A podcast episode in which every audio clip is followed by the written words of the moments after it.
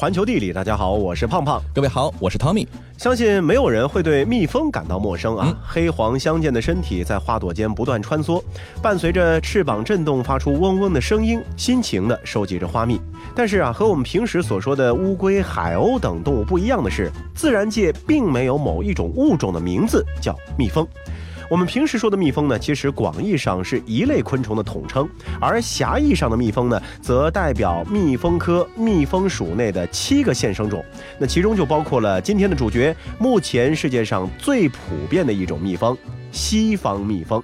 行走小百科，跟其他所有蜜蜂一样，西方蜜蜂也是群居的社会性昆虫。每一个巢穴都有一个蜂王，成千上万只工蜂组成。蜂王的任务就是繁衍后代，而工蜂则是没有生殖能力的雌蜂。不同的工蜂在巢穴中负责的任务不尽相同，有的负责照顾蜂王和后代，有的负责酿蜜，有的则负责外出采蜜。西方蜜蜂对于环境的适应能力可以说是非常强的。它们不但能够极快地适应当地植物的花期，而且呢，针对不同地区的温度差异，也能有不同的策略。在比较寒冷区域的冬天呢，它们会集群越冬；在非洲，则是有着迁徙的习性。另外，在蜜源匮乏的沙漠地区啊，工蜂啊会扩大搜寻蜜源的范围。不过，聪明的工蜂并不会漫无目的的寻找蜜源。德国昆虫生态学家卡尔冯弗里希就发现，它们相互间呢，其实是可以通过简单的舞蹈去传递信息的。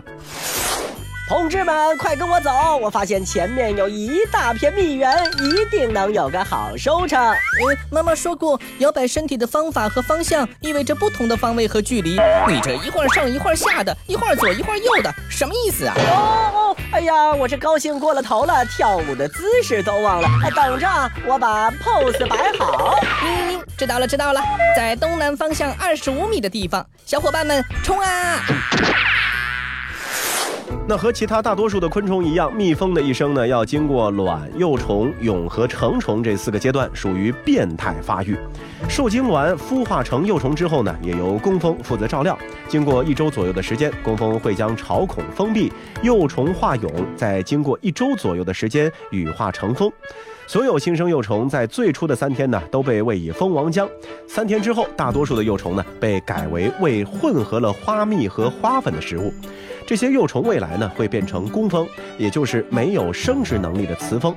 那下面啊，我们就逐一去认识一下庞大的蜜蜂家族的成员。蜜蜂家族首先登场的是勤恳一生、数量庞大、包揽一切体力活的工蜂。工蜂啊，对于整个蜂巢的发展呢是至关重要的，因为几乎所有工作都是由工蜂来完成的。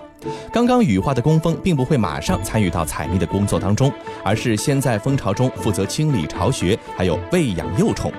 十多天后，他们就开始参与建巢。十六到二十天的时候，他们就开始负责从采蜜回来的老工蜂手里呢交接花粉和花蜜，并把它们储存起来。直到二十天以后，他们才真正的会飞出巢外，开始采蜜的工作，并且为此会奉献余生。蜂蜜呢是工蜂采集花蜜之后酿造的成果。花蜜啊主要是由近百分之八十的水和复合糖类构成。工蜂在访花的过程中呢，将摄取到的花蜜储存在自己第二个胃中，并且带回巢穴。负责采蜜的工蜂将花蜜交接给负责在巢中酿蜜的工蜂，负责酿蜜的工蜂呢，将花蜜重新的吸到胃中进行消化，然后再把它们通过消化酶将花蜜中复合糖类转化成简单的糖。新鲜的蜂蜜被置于储存室中进行干燥，一直到含水量低于百分之二十，然后用蜂蜡覆盖起来保存。蜂蜡是由工蜂腹部特殊的腺体分泌而出的，那主要呢就是用于建造蜂巢以及蜜蜂盖所使用。嗯，这些储存的蜂蜜啊，主要是用于给蜜蜂大军提供能量，尤其是在冬天的时候，蜂蜜呢除了作为食物，也能够为蜂巢带来热量。为了能够有充足的食物过冬，盛夏时节，一个蜂巢内的工蜂数量可以多达八万只以上。这些工蜂通过自己的劳动，把花粉和花蜜采回来，并且酿造成蜂蜜，为整个蜂巢的延续贡献了自己全部的生命。工蜂啊，除了采集花蜜之外，会通过后足来采集花粉。花粉呢，经过发酵被制作成了食物，用于喂养幼虫，以给后代提供充足的蛋白质和脂肪等营养物质。蜜蜂家族第二登场的是养尊处优、衣食无忧，作为蜂群灵魂的蜂王。工蜂呢是蜜蜂家族中典型的劳碌命，而蜂王则绝对可以称得上是养尊处优。蜂群中未来的蜂王会受到特殊照顾，可以一直享用蜂王浆。那说到这个蜂王浆呢，其实是一种高蛋白低黄酮类的化合物，可以让蜂王拥有成熟的生殖系统。随着蜂群数量的增长，蜂巢内空间过于拥挤，没有更多用于产卵的地方。这个时候呢，老蜂王就会带走大约三分之二的工蜂，重新的去寻找一个新的地方筑巢，而旧巢呢，就由新蜂王继续统治。嗯，不过啊，这个新的蜂王呢，并不会马上真正的来统治蜂巢，它必须和其他羽化出来的姐妹们进行战斗，并将所有的未来蜂王的竞争者全部杀死之后，才能够真正的取得新的蜂巢的统治权。新蜂王统治巢穴之后呢，就可以立即产卵，但是这些未受精的卵呢，只能发育成雄性后代。蜂王呢，还必须尽快的和雄蜂进行交配，以产生雌性后代，就是那个大量的工蜂群体。每一只蜂王啊，通常不只是和一只雄蜂交配，最多的时候可达十多只。交配之后的蜂王收获满满精子，储藏在自己的体内。那之后，蜂王就可以踏踏实实的回到蜂巢内，孕育它未来王国的子民了。其实蜂王就像是一个造蜂机器，通过疯狂的产卵制造工蜂，来不断扩大自己的王国。那据统计，一只蜂王在最高峰的时候，每天就可以产下超过两千五百枚的卵。嗯，蜂王的平均寿命呢，可以达到三至五年。它依靠分泌蜂王信息素来统治着蜂群。但是啊，随着蜂王的年龄增长，它所能够分泌的蜂王信息素呢，也在减少。这个时候呢，也会有新的蜂王可能会取代它的位置了。而处于这样的情境之下，老蜂王的命运往往是难逃一死的。那工蜂的寿命呢？从几周到几个月不等。出生于秋天的工蜂，由于要在蜂巢内度过冬天，才开始外出活动，因此它们的寿命呢可以延续几个月。但是出生在春夏的工蜂们的寿命呢，通常就只有几周。整个蜂群每天都会有几十至上百只的工蜂自然死亡，平均四个月的周期，蜂群内的工蜂就会焕然一新。蜜蜂家族最后登场的是只管交配，啥都不会，出生就开始等死的雄蜂。寿命最短的呢，也属这些雄蜂们。雄蜂呢是由没有受过精的卵发育而成的。它们出生之后，对于蜜蜂家庭的唯一的贡献就是和其他的蜂王进行交配，把这个遗传物质给传递下去。雄蜂呢不参与蜂巢内的工作，它们既不会照顾后代，也不会采蜜。出生之后呢，就会被驱逐出巢穴。一些秋天长大的雄蜂，往往因为找不到合适的交配对象，而且自己呢又没有能力去获取食物，因此会在寒冬到来之前呢就被活活饿死了。最后啊，一定要再来说一说这个蜂蜜。蜂蜜的主要成分呢，其实就是果糖和葡萄糖，在自然界中是非常珍贵的能量来源，是许多动物都没有办法拒绝的一种诱惑。通过法国和西班牙岩画上的证据，也是推测到人类大约从旧石器时代就已经开始在野外获得蜂蜜了。那为了获得秘密的蜂蜜来源啊，古埃及人最早对蜜蜂进行了驯养。作为最早被人类驯养的昆虫之一，西方蜜蜂随着人类活动呢，也是被带到了世界各地。目前，除了南极洲之外，每一个大陆都是有西方蜜蜂的分布。但是，毕竟西方蜜蜂对于许多地区来说呢，算是一种人为引进的外来物种。由于它们强大的适应能力和繁殖能力，一些本土的野生蜜蜂的种群呢，就因此受到了一定程度的影响。嗯，蜜蜂啊，在自然界中的重要价值，这么一来呢，就不必多说了。众多植物呢，需要依靠包括蜜蜂在内的传粉动物来帮助自己传播花粉，才能够产生种子，进行不断的繁衍。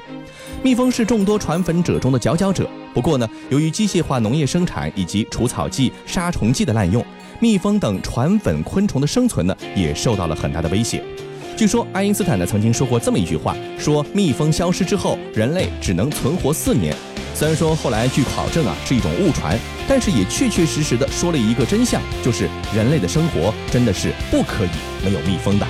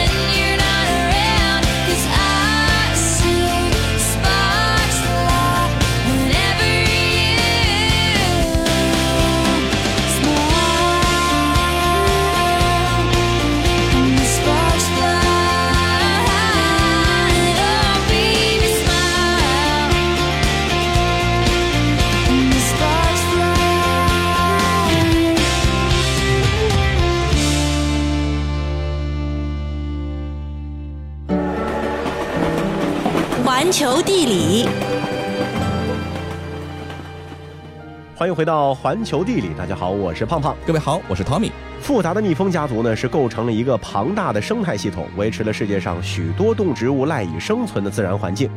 人类社会又何尝不是如此呢？复杂的人类社会构成了不同的灿烂文明，而这些文明样态随着时间的推移，有些是继续的发展繁华，有些呢则是破碎凋零了。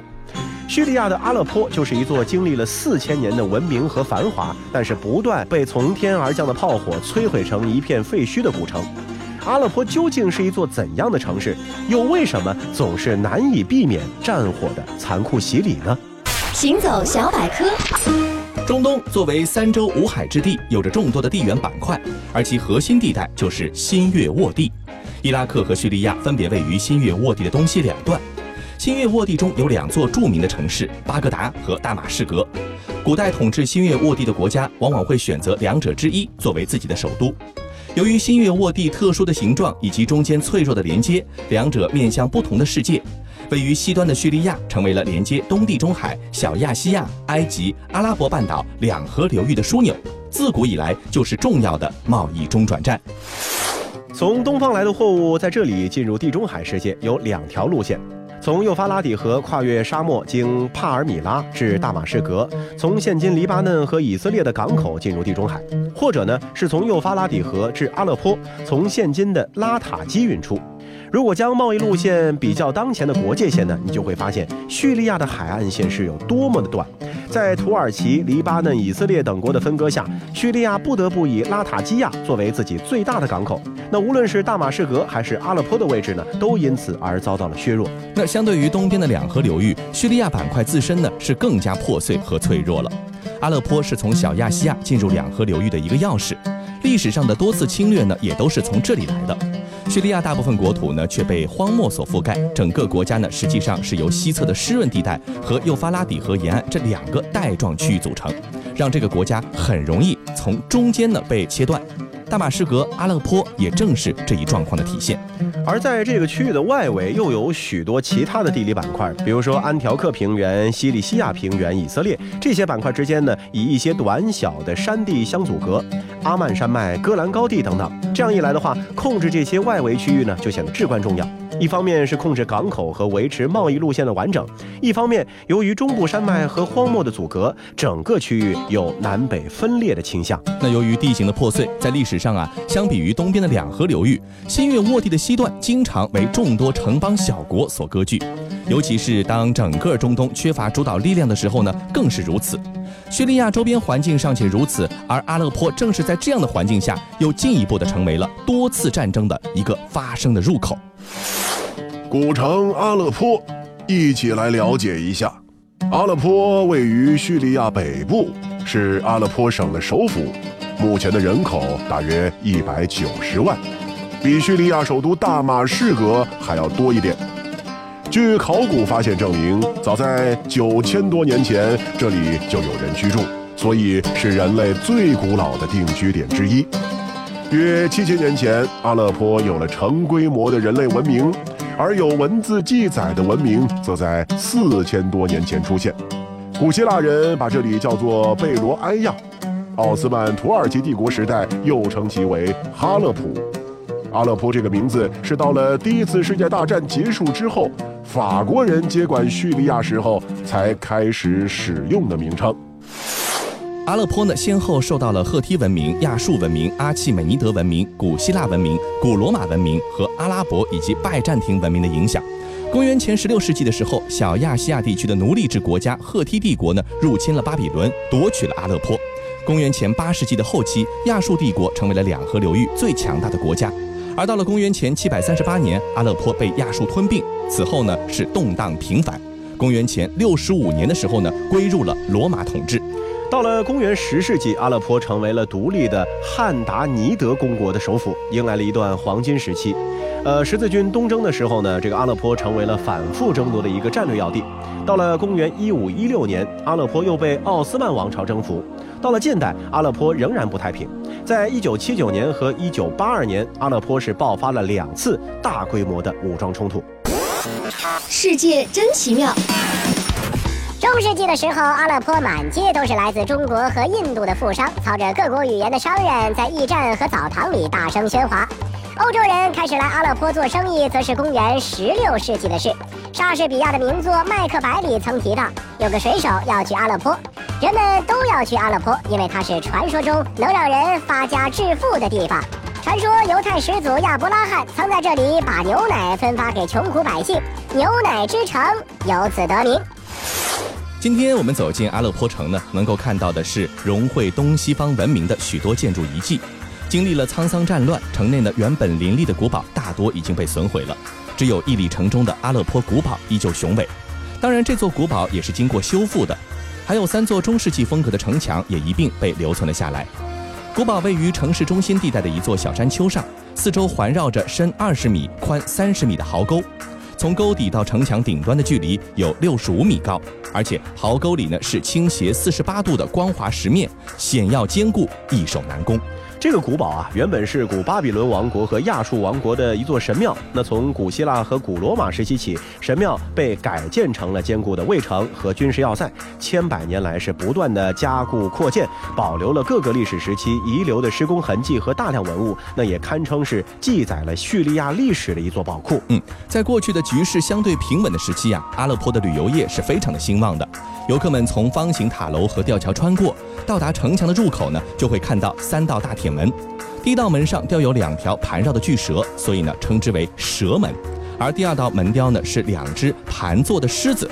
第三道门呢也是两只狮子，但是表情呢是一哭一笑，所以叫做哭狮门和笑狮门。三道门之间呢有大约二十米长的通道，那么顶端呢是布满着监视孔。倘若有敌来犯，大门一关，通道里的敌人呢就成了瓮中之鳖，守军呢就可以从监视孔里面向他们射箭。在穿过了三道门之后呢，就能够进入主城堡的内部宫殿。城堡占地一万两千三百多平米，高三十八米。下半部分呢是建于公元十三世纪，而上半部分则是建于公元十五世纪。主城堡后面是伊布拉辛小清真寺，以雪花石膏和鎏金五彩木雕作为装饰。小清真寺入口处有一块方形大石，上面镌刻着建造者的名字和年代。走进小清真寺庭院里有三口蓄水池，是穆斯林小净，也就是洗漱沐浴的地方。嗯，小清真寺往北呢就是大清真寺，有座高耸入云的正方形的宣礼塔，是世界上最早的宣礼塔之一。在塔顶呢就可以俯瞰阿勒颇城的全景。小清真寺旁边还有一座兵营，是一九三四年埃及总督易卜拉欣帕夏建造的。兵营里面有一个深邃的坑道，从地面往下走二百二十五级螺旋形的阶梯，就可以到达坑道的底部。那坑道底部呢，有三个通往城外的出口，还有一个出口和城堡北坡下的站台相通，看起来是阴森可怖。除了这些建筑，城堡里还有一个公元十五至十六世纪建造的地下监狱，完全是在岩石上挖凿而成的。当年监狱里关押的都是死刑犯和战俘，据说还曾经囚禁过许多的十字军的将领。那关押时间最长的一个达到了十六年之久。世界真奇妙。阿勒颇还留有一些拜占庭建筑遗迹，比如说西米恩大教堂。传说叙利亚的基督教苦行僧西米恩曾在教堂里面一根高达十八米的柱子上修行，在长达三十年的漫长岁月里，西米恩向来自四面八方的朝圣者布道，直到去世。现在那根十八米的柱子已经看不见了，只剩下一座八角形的大教堂遗址。一九八六年的时候，阿勒颇古城呢被联合国教科文组织列入了世界文化和自然遗产名录。世界遗产委员会对这座古城的评价是这样的：说啊，阿勒颇从公元前二世纪起就处于几条商道的交汇处，相继由西泰人、亚述人、阿拉伯人、蒙古人、马穆鲁克人和土耳其人统治。它十三世纪的城堡、十二世纪的大清真寺和十七世纪的宫殿、沙漠旅店还有浴室，构成了独特的城市建筑结构。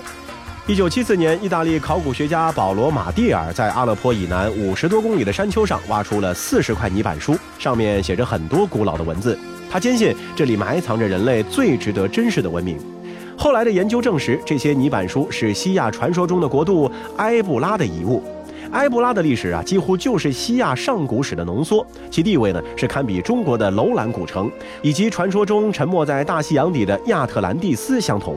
了解过了历史上的古城阿勒颇，再来看看如今的阿勒颇。战场之下有多少文明沉睡于此，世人不得而知。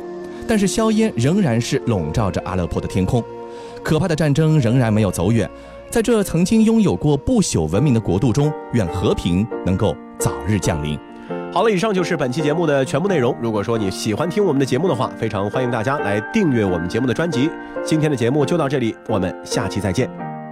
Don't I know it? Nobody has to say. I've been lucky.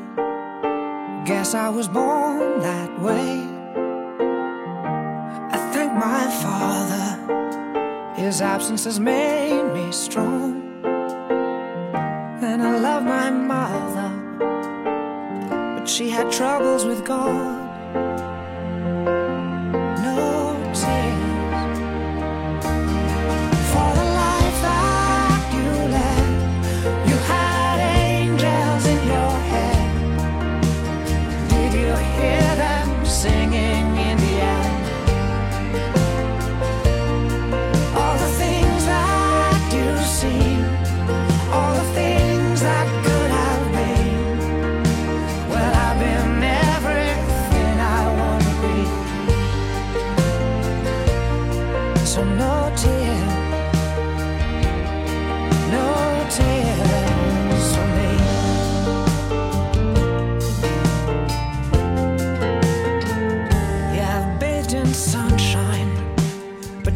the face.